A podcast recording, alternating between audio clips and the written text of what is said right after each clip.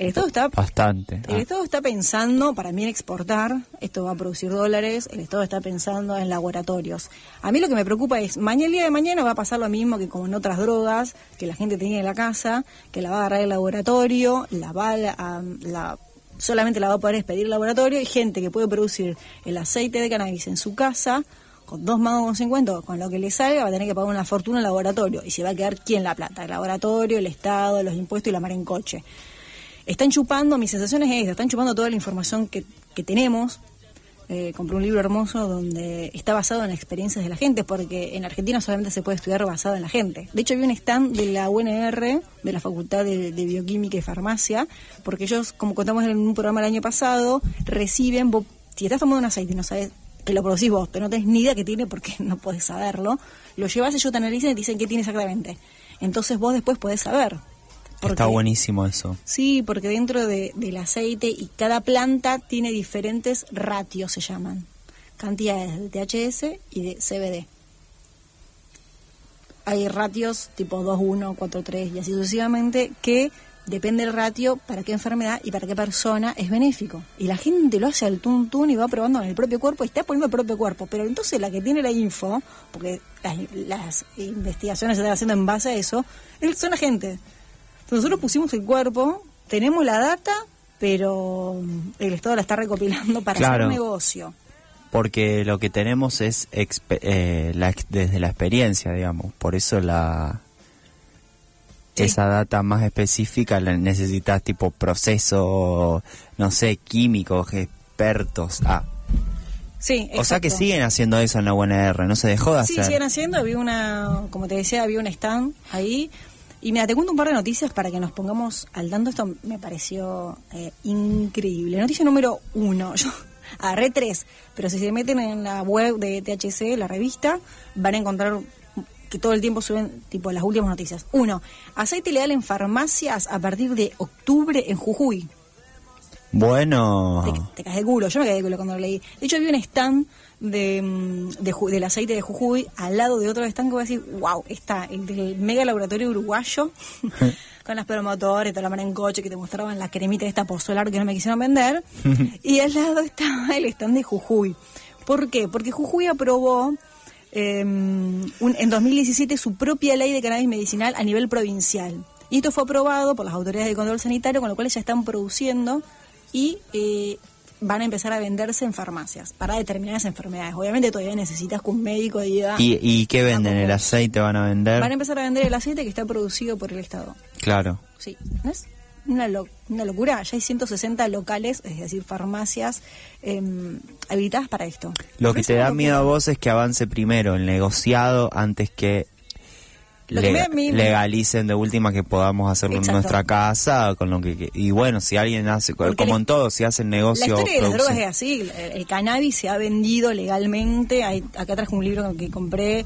Se ha vendido legalmente en farmacias y, de- y demás. Primero la gente lo usaba. El cannabis ti- tiene una planta, tiene registro de más de 12.000 años que viene usando. Es una de las plantas que más han... De toda esta data que me enteré, yo me quedé tipo, posta, todo esto está pasando. la planta maestra Toda esta información, hoy. sí, hoy sentí que estaba frente a una planta maestra cuando me di cuenta que había, según el libro, 130 y pico de enfermedades y padecimientos de salud que se pueden tratar con ella. increíble No, no, no. Digo, ¿hay una planta que pueda abarcar tanto? La mayoría de estos tratamientos, igual lo que dice el libro, lo que, lo que decían los profesionales es, nunca es aislado de otros tratamientos, normalmente compensan, aunque a veces se pueden reemplazar. Pero bueno, lo mismo que el opio y otras drogas que han sido de uso doméstico, que después se estigmatizaron, que solo las venden en la farmacia y después es renegocio que sean ilegal y el narcotráfico y la mar en coche. Evidentemente, para bien, eh, no es negocio el narcotráfico. Todavía el cannabis, o sí, pero la gente lo puede plantar con mucha sencillez, no es lo mismo que, que la merca, que es un mambo hacerla. Entonces, bueno, creo que eso ha permitido que la gente, o sea, que quede bastante por fuera del narcotráfico.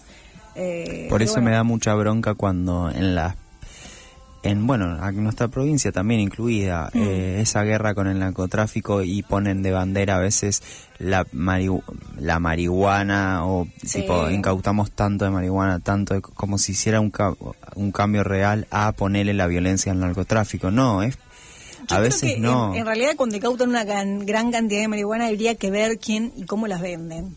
Porque ese es el pibito del barrio poner. Ahora, si estás poniendo un soldadito y hay tipo. Claro, no es nada. Si se está pudriendo, ¿qué es lo que pasa eh, para sostener algo ilegal? está mal. Está mal lo que genera, no el cannabis en sí. Bueno, noticia número dos. Fue el Ministerio de Desarrollo de Producción de la Nación. Como te digo, esta es la segunda expo en Argentina, pero es la primera que tiene el apoyo directo del Estado porque tenía dos stands. Bien. ¿Y qué dijo? Antes de fin de año va a estar la ley industrial en la Argentina. Eso dijo la semana pasada, este fin de semana. La ley industrial que implica que va a ser para la industria, no para que vos y yo fumemos un porro. Y primero van a empezar con lo medicinal, hasta que después obviamente van a, se van a dar cuenta que es un negocio venderle a la gente, entonces también lo van a hacer. Eh, necesitan, para mí, están permitiendo que la gente se anote para producir, porque el conocimiento lo tiene la gente. Mirá cuando venga... todo eso. Claro, claro. Mirá cuando vengan personas de Estados Unidos a Argentina a trabajar en, en campos a ah, cosechar. No va a venir, no van a venir porque no vamos a pagar en, dólares. Eh, viste que hay muchas personas que se están yendo. Va, no sé si muchas, porque después, viste, pasa eso que parece algo que, se hace Vox Populi y parece como que lo están haciendo un montón de personas y no. Yo ya conozco tres. Pero yo conozco. pues si todos tenemos un conocido. Eh, que están haciendo ese trabajo, que van allá a trabajar de cosechar. Mira. Con sus contra, con sus pros y sus contras, porque tampoco es que al mismo tiempo uno con la mente ah, marihuana, no sé qué, felicidad, te crees que todo lo implicado alrededor es como el paraíso y capaz está laburando 12 horas cosechando al rayo del sol igual, o sea... Obvio. Pero bueno, eh, también es una salida laboral y ella igual está feliz, la sí, chica que me Ah, sí, yo, también conozco todos. Dicen que es medio peligroso llegar, que tipo que pueden matar por ahí, dejan muertos y nadie se entera y cosas así. Pero después todos los Bueno, tranca, dejan un muerto y nadie se entera. Bueno, eh, el contra. Hay, un documental en Netflix, no estaría teniendo el nombre a mano, pero que habla de eso al respecto. pero sí, la gente va como pueden fumar mientras cosechan, le pagan un montón de plata y no tenés un gesto sí, los huevos. Exacto. Entonces, como, bueno, listo. ¿Qué más Me sirve. Sí. Entonces, bueno, ley industrial, lo van a usar para algo. Sí, para industrial. Bien. Seguramente lo que más va a convenir es lo mismo que la carne, sale la mejor y que la soja y queda lo peor porque necesitamos dólares. Eh, y la noticia número tres las que seleccioné, que es el ReproCam, que fue lo que empezó, eh, que sería el instituto que va a estar nucleando esto, donde la gente se anota para producir su propio cannabis medicinal. Eh, volvió a funcionar porque se había caído la página, estaba saturado y de su inicio ya tenía más de 40.000 personas que se inscribieron. El problema que tienen son los certificados truchos que llevan mucha gente. Claro.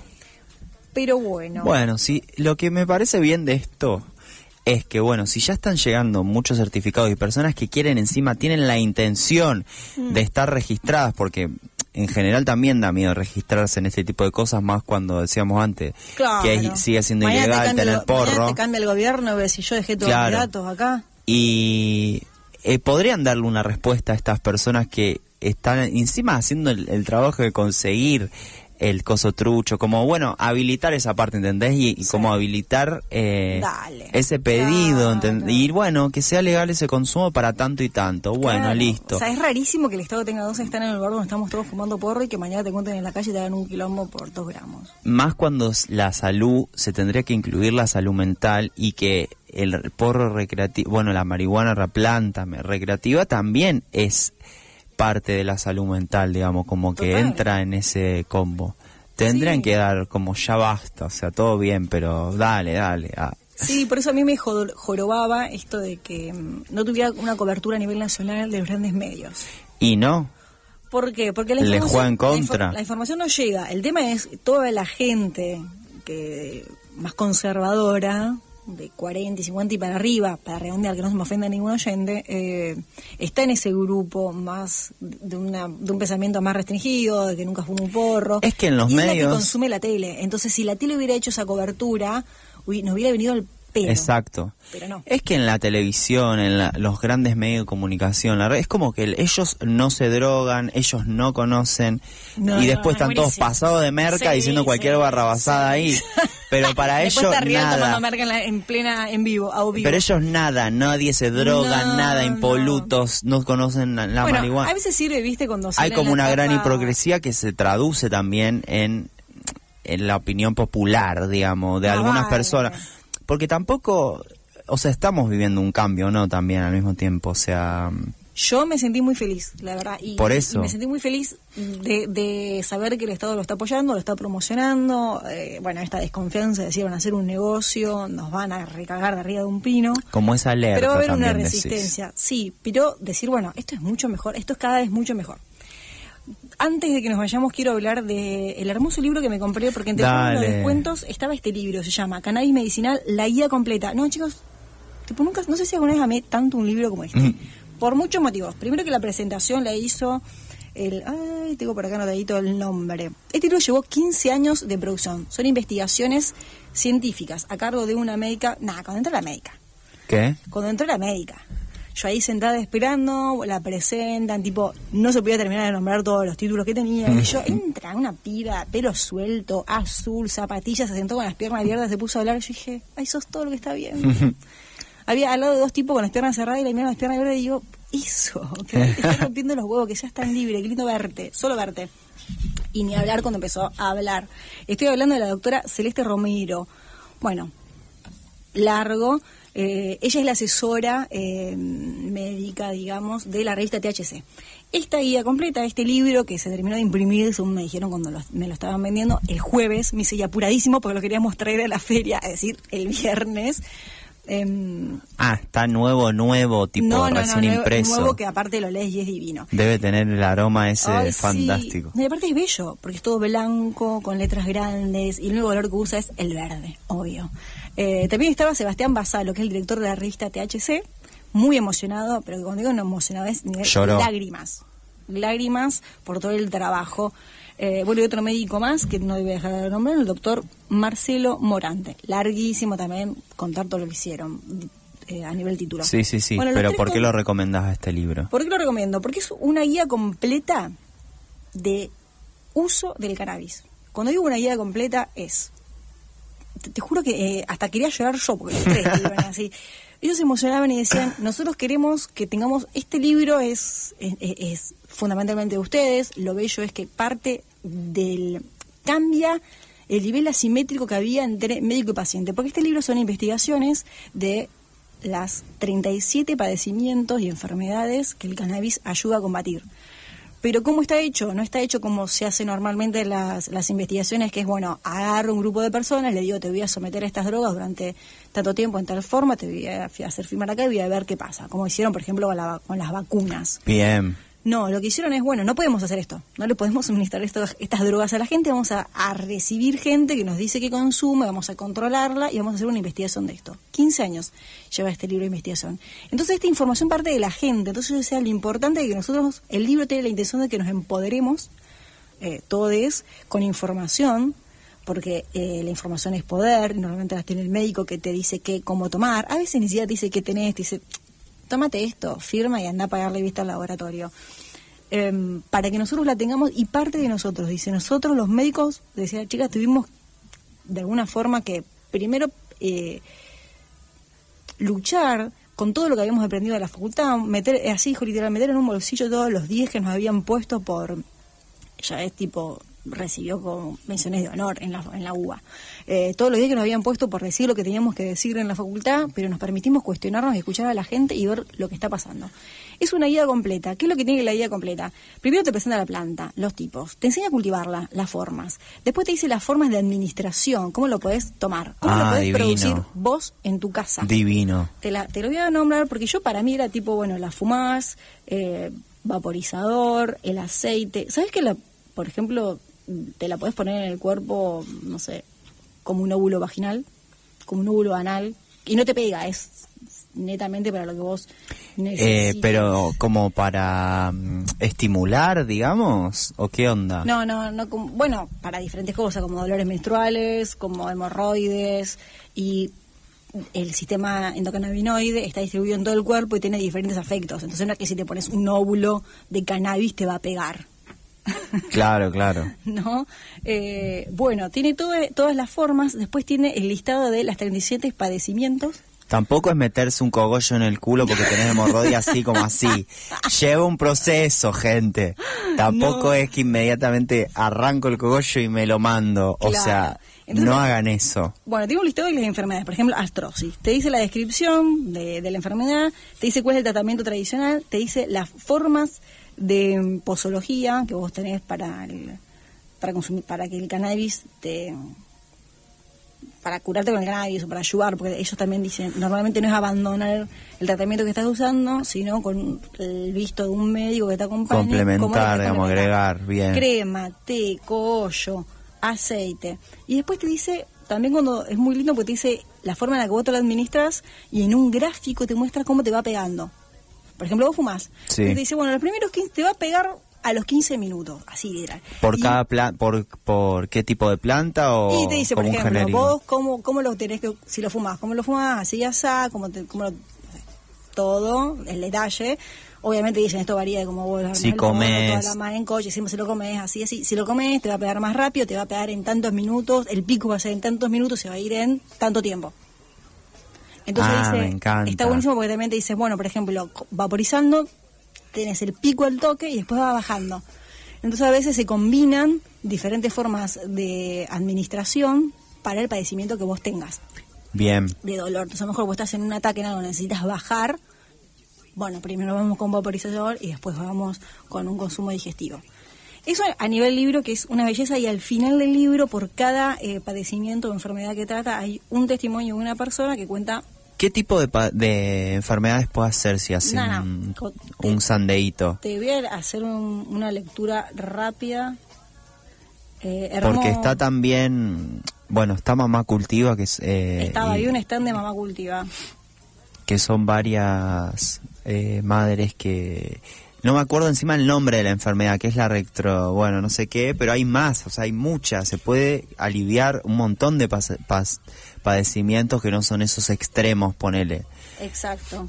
Em, sí, y aparte, em, bueno, podología, padecimientos, cuidados, tratamientos, Alzheimer, ansiedad, artritis gotosa, artrosis, bueno, estoy con la A, ¿no? Asma, voy más para adelante. asma vos sabés que Cuidados paliativos para el fin de la vida, depresión, la depresión, leí, leí el...